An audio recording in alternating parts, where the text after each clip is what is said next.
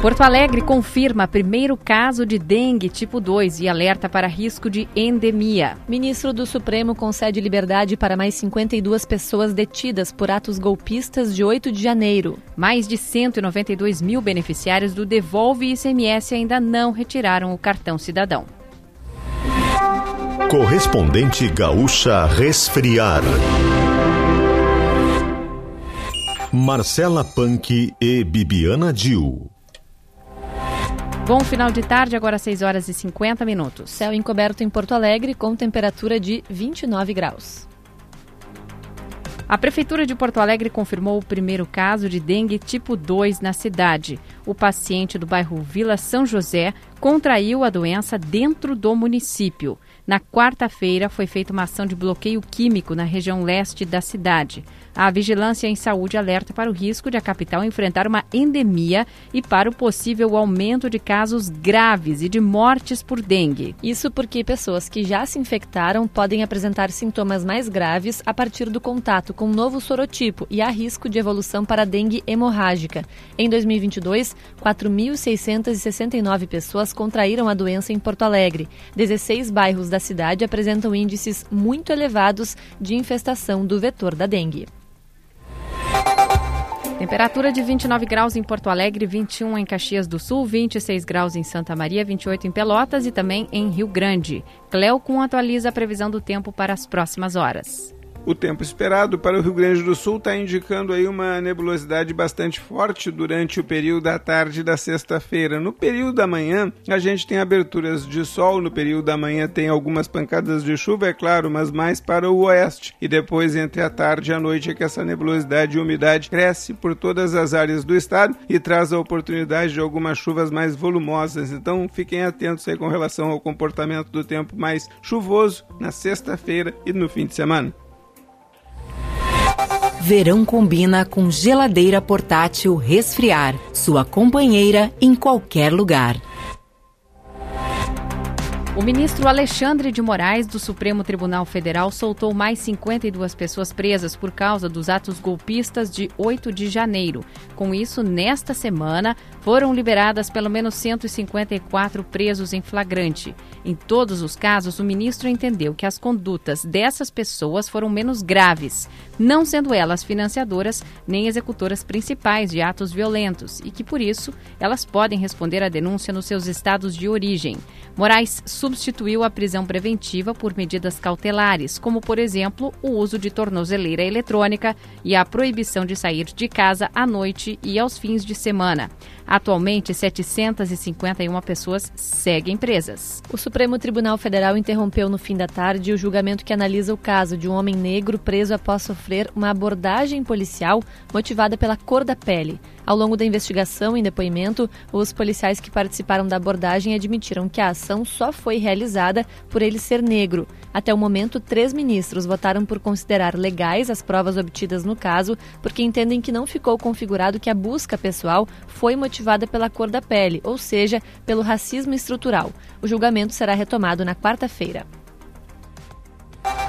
Trânsito. Um acidente entre dois carros na Avenida Mauá chegou a travar um pouco a chegada à capital, mas os veículos já foram retirados para a lateral da pista, onde há ainda trânsito intenso próximo à região do mercado público. Sentido contrário, com saída da capital, tem fluxo intenso na saída pela Castelo e também carregado na Freeway desde antes da 116 até a Assis Brasil. Na BR-116 rumo ao interior, muito trancado desde o zoológico de Sapucaia e que só melhora em São Leopoldo, já na região da Chardal. Em atendimento, acidente na RS 040 e que trava o trânsito na rodovia pouco depois de Águas Claras para quem segue no sentido do litoral. Ainda não há detalhes da ocorrência. Com trânsito e Antâmbara.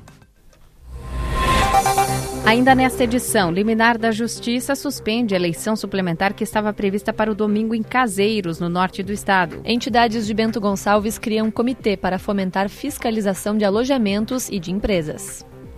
A Resfriar é a maior fabricante de geladeiras e climatizadores automotivos do Brasil. Acesse resfriar.com.br e conheça todos os produtos. Agora em Porto Alegre, 29 graus, 6 horas e 55 minutos. Entidades de Bento Gonçalves criaram um comitê para fomentar a fiscalização de alojamentos e de empresas da cidade após mais de 200 trabalhadores serem resgatados de condições similares à escravidão. Segundo o prefeito Diogo Siqueira, o executivo municipal tem recebido denúncias de locais de hospedagem irregular pela população. O prefeito afirma que, em reunião com o governo do estado, também está sendo estudado um, cadra, um cadastro estadual de trabalhadores safristas que venham ao Rio Grande do Sul para atuar em colheitas. A partir da abertura de processo de cassação do vereador de Caxias do Sul, Sandro Fantinel, a Câmara de Vereadores tem até 90 dias para concluir a análise do caso. A comissão processante já foi formada após o sorteio dos parlamentares. O processo analisa as falas de Fantinel na última terça-feira, quando ele sugeriu aos produtores e empresários da Serra que não contratassem mais trabalhadores do Nordeste e que a única cultura dos baianos é, abre aspas, viver na praia tocando tambor, fecha aspas. Após análise da comissão, o caso será votado no plenário da Câmara. O Sindicato dos Servidores Públicos Municipais de Joinville e região denunciou um caso de condições precárias de trabalho em uma obra da Prefeitura de Joinville, no norte de Santa Catarina. A entidade denunciou o caso como similar à escravidão, porque os profissionais almoçavam no canil e eram transportados no baú de um caminhão sem segurança. O Ministério Público do Trabalho informou que recebeu a denúncia ontem. Em nota, o município informou que paralisou a obra até que todos os questionamentos sejam respondidos e disse que notificou a construtora que é responsável pelas contratações. O presidente Lula conversou por vídeo hoje com o presidente da Ucrânia, Volodymyr Zelensky. Lula publicou em rede social que reafirmou a proposta para um grupo de países neutros intermediarem o diálogo pela paz. Também em rede social, o presidente da Ucrânia disse que destaca a importância de defender o princípio da soberania e da integridade territorial dos estados. Na semana passada, a Rússia afirmou que está estudando a proposta do Brasil. O ministro das Comunicações, Juscelino Filho, informou hoje que devolveu dinheiro de diárias recebidas do governo irregularmente para cobrir despesas de uma viagem a São Paulo que teve como agenda principal compromissos particulares. O ministro não informou se também vai devolver as despesas com o avião da FAB que trouxe ele de volta a Brasília. A decisão ocorre após ter revelado que dos quatro dias de viagem, em três deles o ministro se dedicou a negócios relacionados aos seus cavalos. Em instantes, Porto Alegre amplia novamente amanhã público contemplado com a vacina bivalente. Serviço. Mais de 192 mil beneficiários do Devolve ICMS ainda não retiraram o cartão cidadão, que redistribui parte do imposto estadual para famílias de, renda, de baixa renda. O número equivale a 31% dos titulares ativos, a maior parte deles moradores de Porto Alegre. Apenas na capital, há 28 mil pessoas que ainda não coletaram o benefício do governo estadual.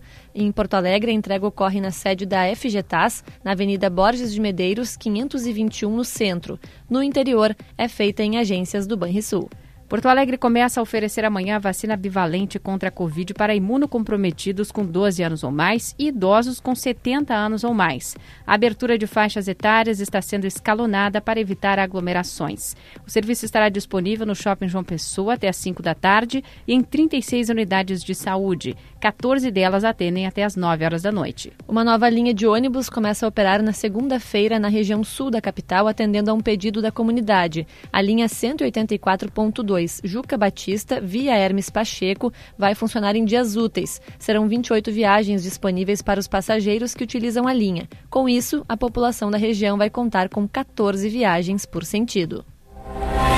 A eleição suplementar de caseiros no norte do estado foi suspensa por liminar do Tribunal Superior Eleitoral. A eleição estava prevista para este domingo. O recurso foi apresentado pelos advogados que representam o prefeito eleito em 2020, Léo César Tessaro, do MDB, e o vice-prefeito Mário Comparim, do PSDB. Os dois tiveram seus mandatos cassados pelo Tribunal Regional Eleitoral por captação e gastos ilícitos com fins eleitorais. O requerimento da defesa foi acatado parcialmente.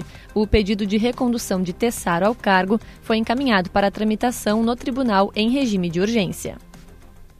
Verão combina com geladeira portátil resfriar, sua companheira em qualquer lugar. Você encontra o correspondente Gaúcha Resfriar na íntegra em GZH. A próxima edição será amanhã às 8 horas da manhã. Boa noite.